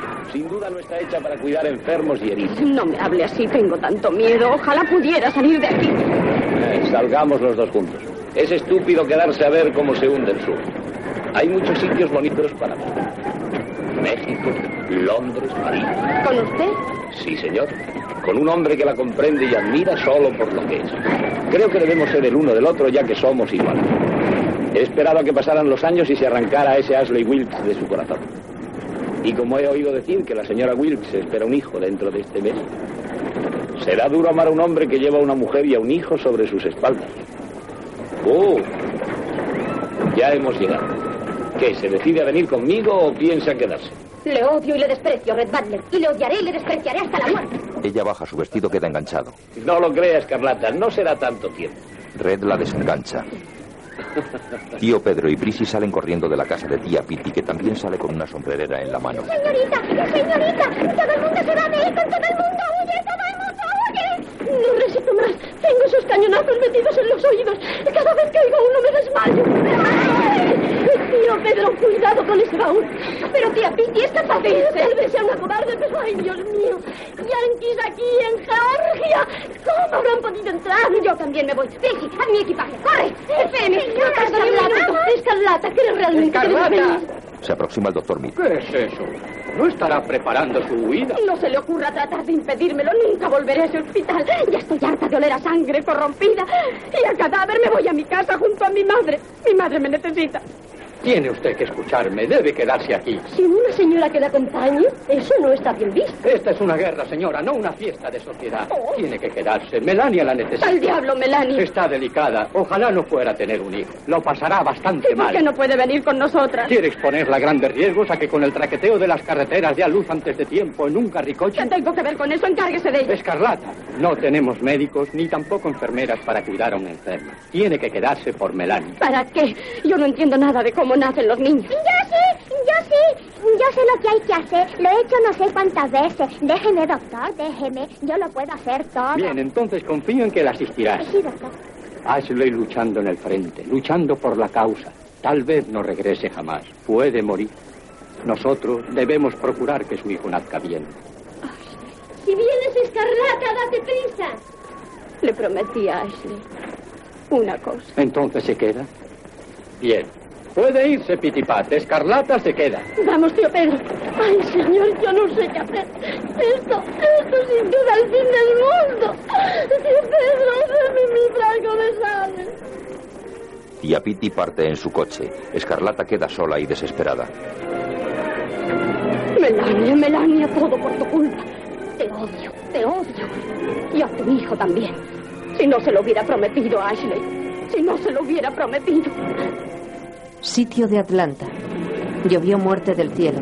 Por 35 días Atlanta resistió a la furia de los cañones enemigos esperando un milagro.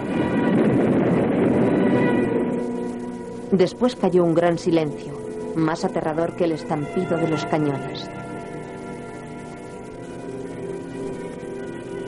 Un oficial a caballo avanza por la calle principal. Escarlata le corta el paso.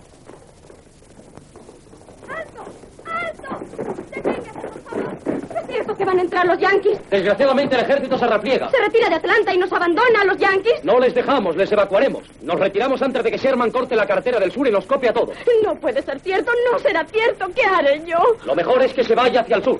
Dispénseme, señora. Entra corriendo en la casa. ¡Sí, sí! ¡Sí, sí!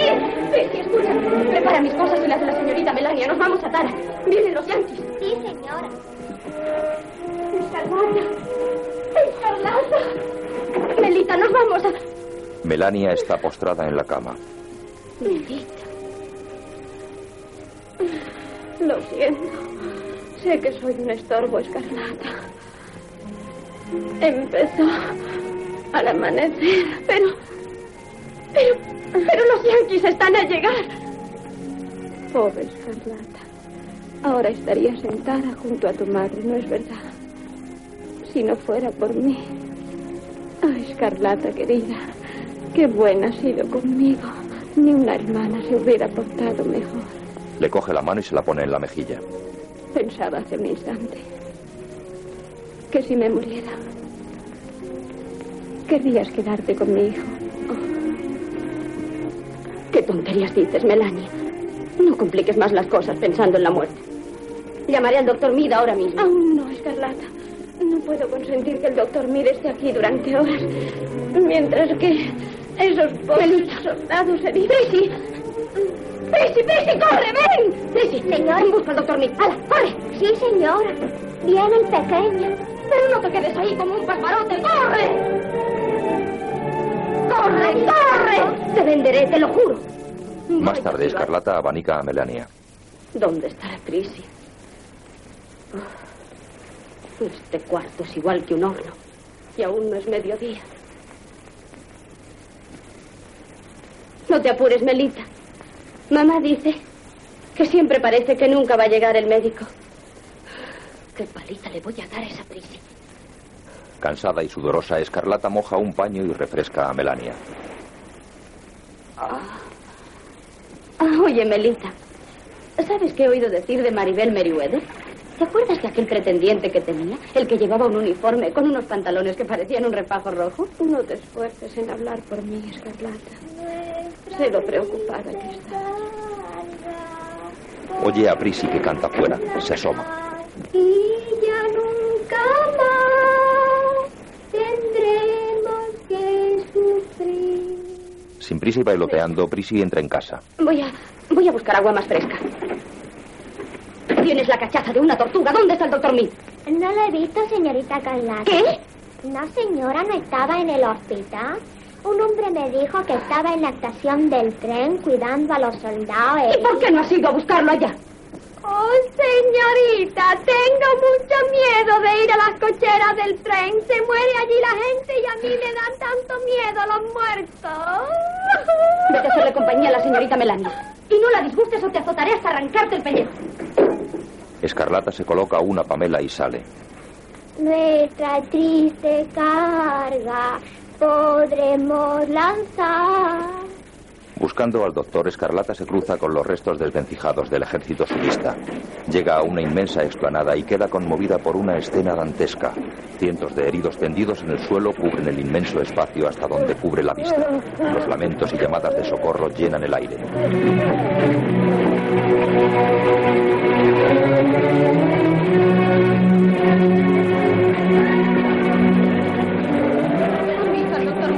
Está en la estación, señora. Escarlata se interna en el campo de dolor y muerte. A su paso, los heridos elevan sus manos hacia ella.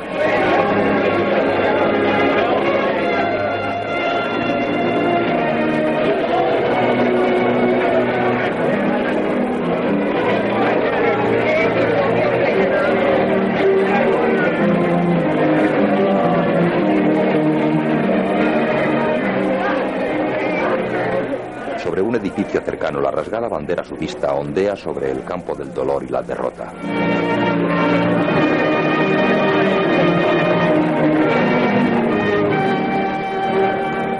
Escarlata entra en los andenes de la estación. Doctor Mead. Doctor Mead, al fin. Gracias a Dios que ha venido. Todas las manos son pocas. Vamos, hija, despierte. Tenemos que trabajar. Pero Melania va a tener un pequeño. Tiene que venir conmigo. ¿Está usted loca? No puedo dejar a estos hombres por un niño. Están muriendo a centenares. Busque a una mujer que la ayude. Pero si aquí ya no hay nadie, Doctor Mead puede morirse. ¿Morirse? Mírelo, desangrándose hasta morir delante de mis ojos. No hay cloroformo, no hay vendas, no hay nada. Nada que pueda ahorrarles dolores. Váyase enseguida y no me moleste. Oh, hija, no se preocupe. Es fácil asistir a una parturienta. Tráigame esas camillas aquí. Doctor Mead. Sí, ya voy. El doctor se aleja de Escarlata, que queda confundida y aterrada. De vuelta a casa, Escarlata entra cabizbaja. Lenta y pesadamente se quita el sombrero y sube con dificultad la escalera. Prisi la recibe. ¿No viene el médico? No, no puede venir. Oh, señorita Carlata, la señorita Melania está muy mal. No puede venir, ni él ni nadie. Prisi, tendrás que arreglártela sin el médico. Yo te ayudaré. Oh, Dios mío, señorita. ¿Qué te pasa? ¡El cielo! Nos hace falta un médico. Yo no entiendo ni una palabra de nacimientos. ¿Qué dices? Que yo no sé. Me dijiste que lo sabías muy bien. No sé cómo dije esa mentira. Mamá nunca me dejó estar delante cuando nacía niña. Le da un bofetón. Oh, señorita Carlata. ¡Basta! Vete a la cocina y enciende la lumbre. Pon agua a hervir. Trae hilo, bramante, todas las toallas que encuentres y las tijeras. Y no vengas diciendo que no las encuentras. Tráemelo todo enseguida. Sí, señora. Escarlata. Escarlata.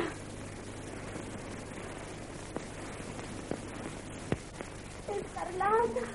Voy, Melita. Ya voy. Escarlata, vete antes de que lleguen los. No tengo miedo, no te dejaré. Es inútil. Voy a morir. No seas boba, Melita. Agárrate a mí. Agárrate fuerte.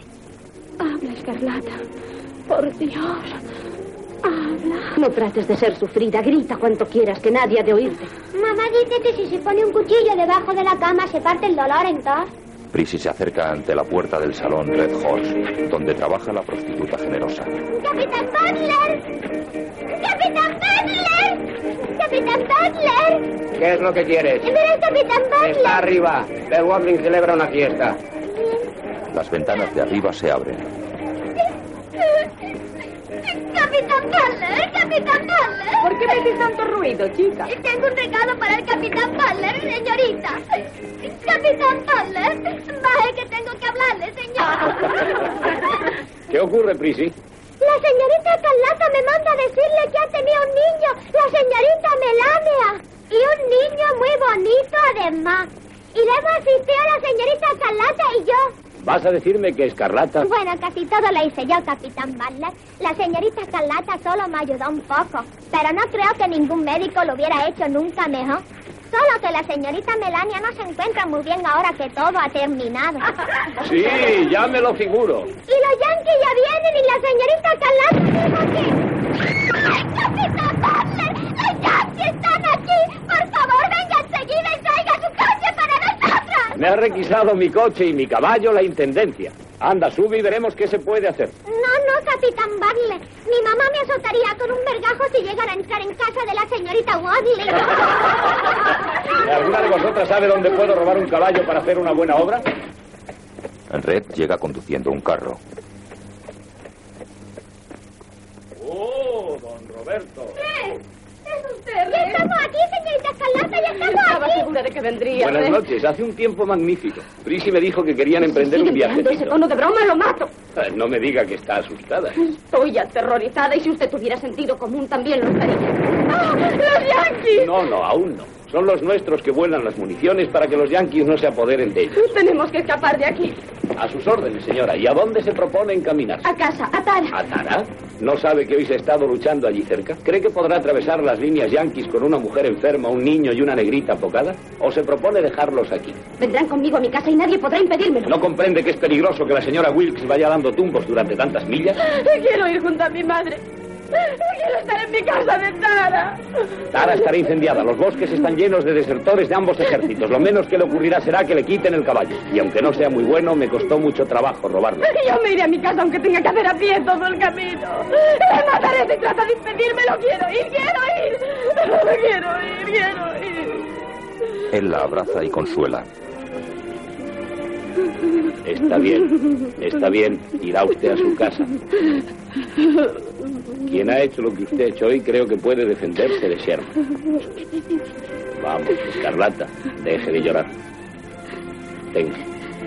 Y suénese como una niña buena. Ajá. Ajá. Dentro, Prisi embala las cosas. La explosión la asusta. ¿Qué estás haciendo? ¡El equipaje, señorita! ¡Déjame ven a coger dormitorio. Melita. Melita. Señora Wilkes, vamos a llevarla a Tara. Sara. Es la única solución. No. Sherman quemará la casa con nosotras dentro si nos quedamos. Hay que irse. Todo saldrá bien. Mi pobre. Escarlata pasa el bebé a Prissy. ¿Tiene fuerzas para pasarme los brazos alrededor del cuello? Creo que sí. Red incorpora a Melania. Ah, No se preocupe. ah, Ashley. ¿Qué tiene? Carlos. ¿Qué quieres? Que nos llevemos el retrato de Ashley y la espada de Carlos. Cójalos. Escarlata va delante con un quinqué. Detrás, Red lleva a Melania y Prissy al bebé. Salen. Un enorme incendio ilumina el cielo de Atlanta.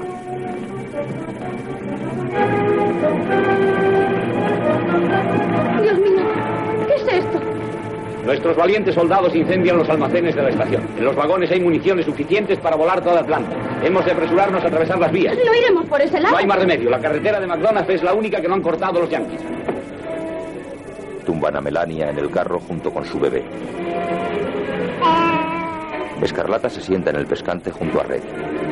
Espere, me he olvidado de cerrar la puerta. ¿De qué se ríe De usted? usted, cerrarle la puerta a los yanquis. Parten. Los incendios iluminan dramáticamente la ciudad en ruinas. Más adelante, una columna de soldados en retirada les cierra el paso.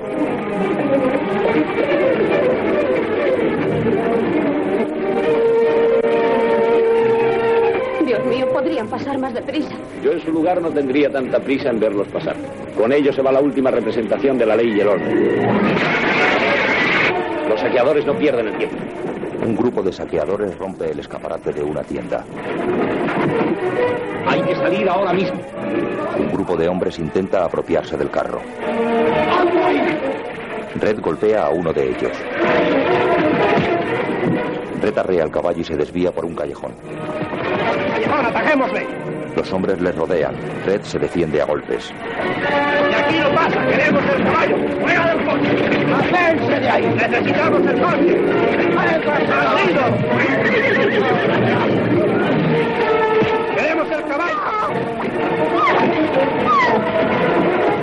Logran zafarse y continúan hasta llegar a una barrera de fuego y destrucción.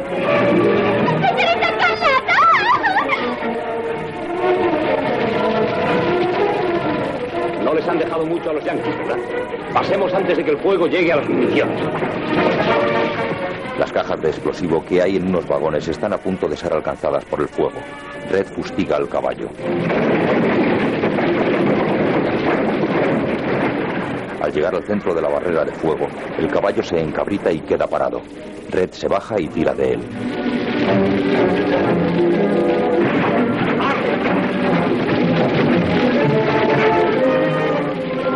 Deme su echarpe. Red coloca el echarpe de Melania alrededor de los ojos del caballo. Pero será mejor para ti no ver nada. De ese modo, el caballo continúa la marcha. Nada más abandonar el área de peligro, el fuego alcanza las cajas de explosivos. Como un castillo de naipes, la estación se derrumba.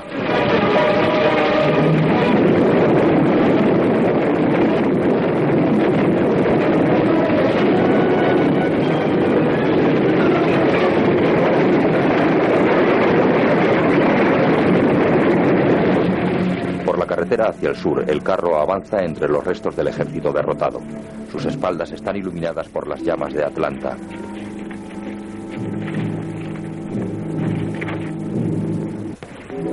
Un oficial herido cae a plomo de su caballo.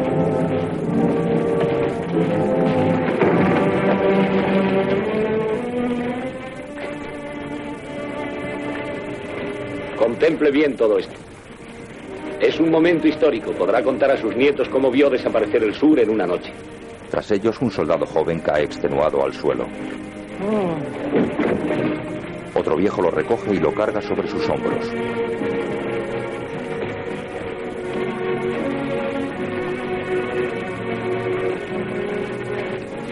Iban a derrotar a los yanquis en un mes. Pobres locos heroicos.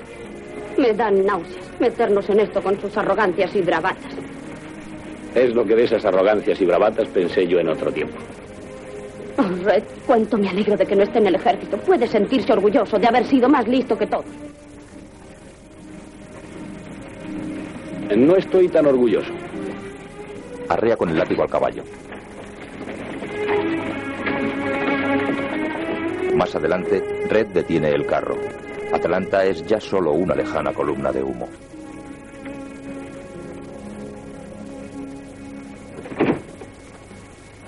¿Por qué se ha detenido? Este es el camino de Tara. Deje descansar el caballo. Señora Wilkes, La señora Melania se ha desmayado, capitán Butler. seguramente estará mejor así. No soportaría el dolor si estuviera consciente. Escarlata, ¿está decidida a rematar esta locura? Sí, sí, sí. Yo sé que pasaremos, Red. Estoy segura. No pasaremos, pasará usted. Yo las dejo aquí. ¿Que nos deja? ¿Y a dónde va a ir? Me voy, querida, con el ejército. Usted bromea. Debería matarle por asustarme así. Hablo en serio, Escarlata. Voy a unirme a los bravos soldados de uniforme gris. Pero si están en franca huida. No, no, se revolverán y presentarán su última resistencia. Y en tal instante estaré con ellos, con retraso, pero más vale tarde. Red se burla de mí. Egoísta hasta el fin, ¿verdad? Pensando solo en su hermosa piel sin un solo pensamiento para la noble causa. ¿Cómo puede hacerme tal cosa, Red? ¿Por qué ha de abandonarme ahora que todo se ha hundido y yo le necesito? ¿Por qué? ¿Por qué? ¿Por qué? Tal vez porque siempre he sentido debilidad por las causas perdidas cuando realmente lo están. O tal vez porque siento desprecio de mí mismo. ¿Quién sabe? ¿Es que no se avergüenza de dejarme sola e indefensa? ¿Usted indefensa? que Dios se apiade de los yanquis y la captura. Y ahora, baje usted de ahí. Quiero despedirme. No. Veremos si bajará. La coge de la cintura y la baja. No, Red. Por favor, no se vaya. Por Dios, no me deje. No se lo perdonaré nunca. Yo no le pido que me perdone. Yo mismo no me comprendo ni me perdonaré nunca. Y si una bala me alcanza, Dios no lo quiera, me reiré de mi propia estupidez. Solo sé y comprendo una cosa. Y es que te quiero, Escarlata. Pese a ti y a mí y a ese mundo que se desmorona a nuestro alrededor, te quiero. Porque somos iguales, dos malas personas, egoístas y astutos. Pero sabemos enfrentarnos con las cosas y llamarlas por sus nombres. Déjeme, no me toque. Escarlata, mírame. Le coge la cara. Te quiero como no he querido nunca a ninguna otra mujer. Y te he esperado como jamás hubiera sido capaz de esperar a otra. Suélteme. He aquí a un soldado del sur que te quiere, Escarlata. Que quiere sentir tus abrazos. Que desea llevarse el recuerdo de tus besos al campo de batalla. Nada importa que tú no me quieras. Eres una mujer que envía a un soldado a la muerte con un bello recuerdo. Escarlata, bésame. Bésame una vez. La besa con fuerza. Ella acepta el beso, pero inmediatamente se zafa de él y le abofetea. ¡Canalla, cobarde! No tiene usted dignidad. Tenían razón, todo el mundo tenía razón. Usted no es un caballero. Eso no tiene importancia en estos momentos. Él le da el revólver. Tenga. Si alguien pone la mano en el rocín, dispárele. Pero no vaya a equivocarse y mate al penco. Váyase. Solo deseo que se vaya. Y ojalá una bala de cañón le acierte a usted y vuele deshecho en mil pedazos. No hace Yo- falta que siga, ya me doy cuenta de sus intenciones. Cuando yo haya muerto en aras de la patria, confío en que le remorderá la conciencia. Adiós, Escarlata. Red se aleja a pie. Escarlata vuelve hacia el carro y apoya su cabeza en el caballo.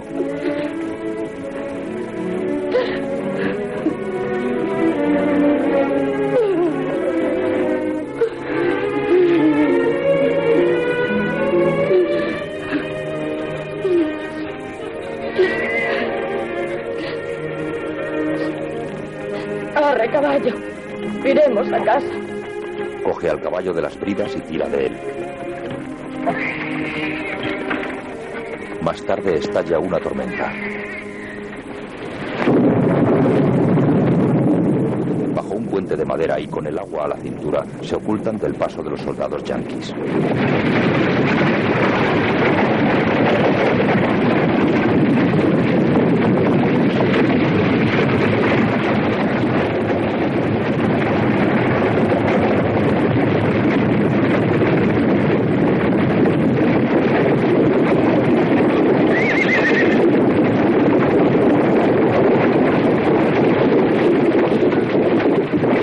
Al día siguiente, con un bello arco iris en el cielo azul, el carro atraviesa el campo quemado de una reciente batalla.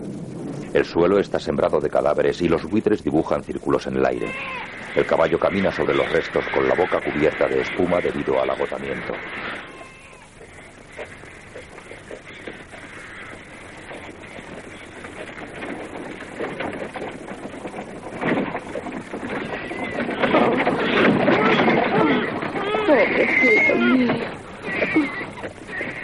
apures, Melita. Mamá se ocupará de él cuando lleguemos a casa.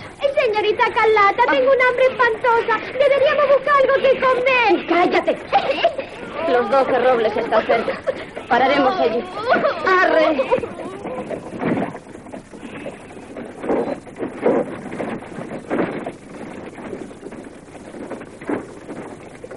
Por la noche llegan a los doce robles. La empalizada está destruida y su cartel en el suelo.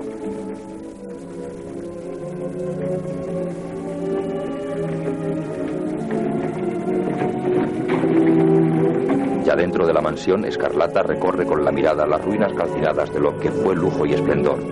Un temblor en su boca indica que está a punto de llorar.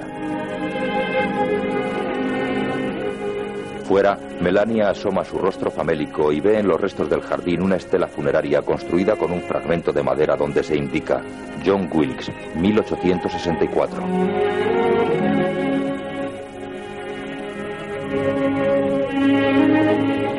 Dentro, Escarlata llora mientras mira las ruinas.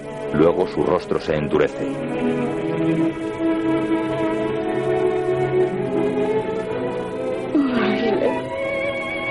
Es una suerte para ti no ver esto. Los yanquis. Cochinos yanquis. Un ruido sale de entre las ruinas.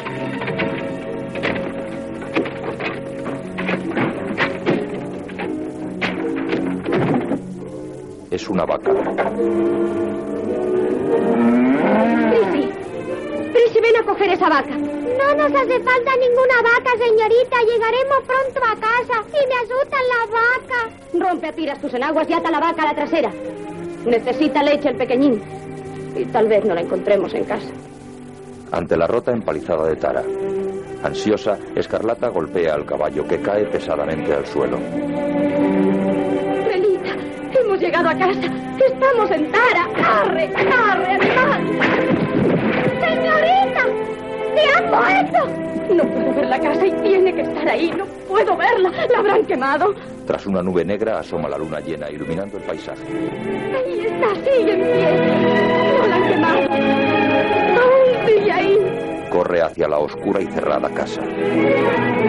Mamá,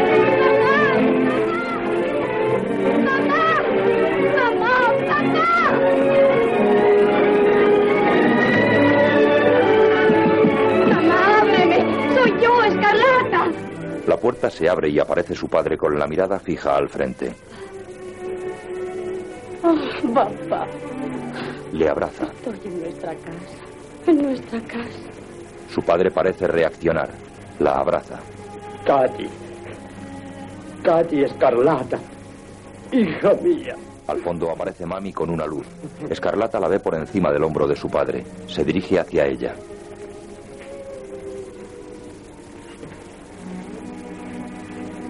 Mami. Mami. Ya estoy en casa. Niña, mi niña. Oh, mami, estoy tan... ¿Dónde está mamá? Pues la señorita Susan y Carrin tuvieron las dos el tifus. Estuvieron muy malitas, pero ahora ya están bien, aunque débiles como dos gatitos. Pero, ¿pero dónde está mamá?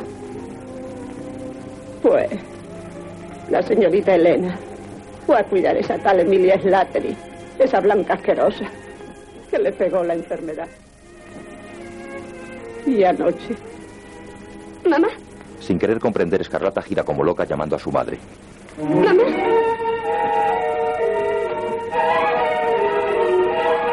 ¡Mamá! Vuelve hacia Mami. ¿Mamá? Con la mirada, Mami le señala una habitación. Con los ojos inundados, Escarlata se dirige allí y con miedo y decisión abre.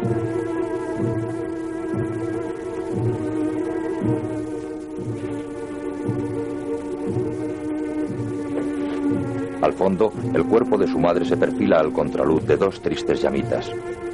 Aún aturdida, como sin comprender, Escarlata se aproxima al cuerpo.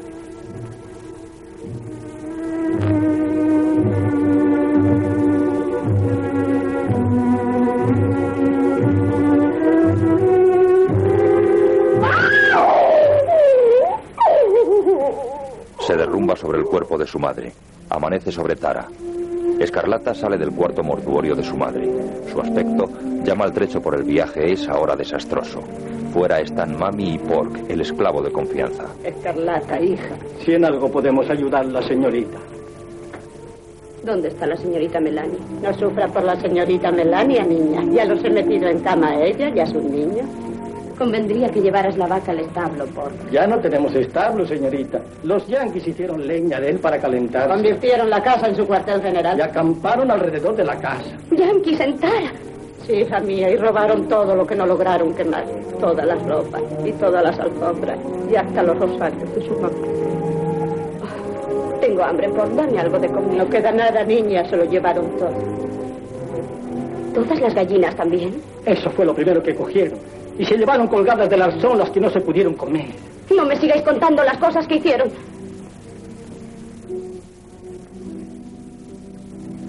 Mira hacia el despacho de su padre. Va hacia allí. Hundido y oscuro, el perfil del señor O'Hara se recorta contra un ventanal. Escarlata coge un cuenco que hay sobre la mesa. ¿Qué es esto, papá? ¿Whisky? Sí, hija. Ella bebe reiteradamente. No, Escarlata, es demasiado. Tú no estás acostumbrada al alcohol y te puedes emborrachar con eso. Ojalá ocurriera como dices. Quisiera estar borracha. Escarlata. Papá. ¿Qué son estos papeles? Eh, valores. Es lo único que hemos salvado. Todo lo que nos queda. Valores. ¿Qué clase de valores, papá? Eh, pues valores confederados, naturalmente. Valores confederados. ¿Para qué pueden servirle ya a nadie? No te consiento que hables en ese tono, Katy Escarlata. Ah, papá, ¿qué vamos a hacer si no tenemos dinero? Ni nada que comer. ¿Preguntaremos a tu madre? Eso es. Debemos preguntar a la señora O'Hara. ¿A mamá? Sí. La señora O'Hara sabrá lo que debemos hacer. Y, y ahora no me molestes más. Vete a pasear a caballo. Estoy ocupado. Escarlata lo mira extrañada y asustada. Se le aproxima por detrás y lo coge por los hombros.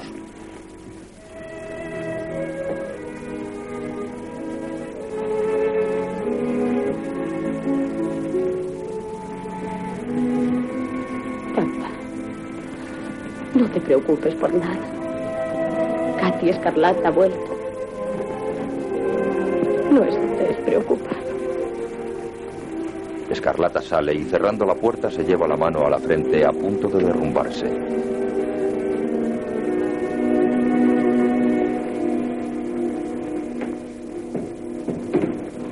Señorita Escarlata, ¿qué haremos si no tenemos con qué alimentar a las enfermas y al niño?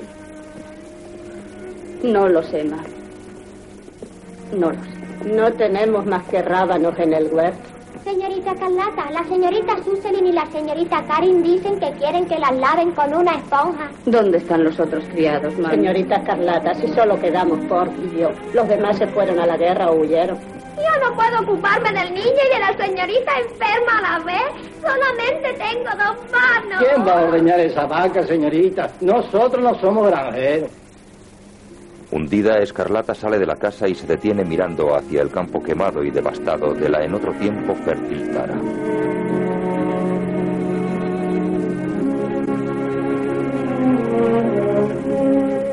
Avanza lentamente hacia el campo y entra en un huerto ahora arrasado.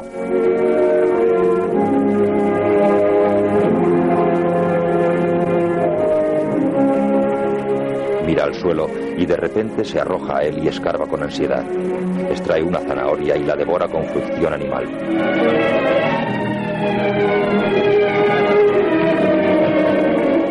Se detiene y cayendo de bruces llora.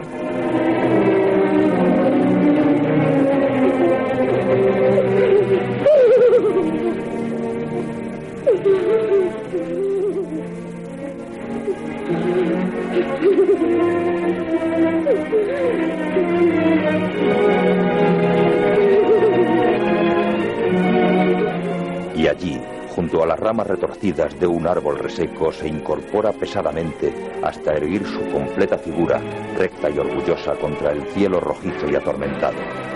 Eleva su mirada, encaja los dientes y aprieta el puño de su mano derecha. A Dios pongo por testigo. A Dios pongo por testigo de que no lograrán aplastarme. Viviré por encima de todo esto y cuando haya terminado, nunca volveré a saber lo que es hambre. No, ni yo ni ninguno de los míos. Nunca tenga que estafar, que ser ladrona o asesinar. A Dios pongo por testigo que jamás volveré a pasar hambre.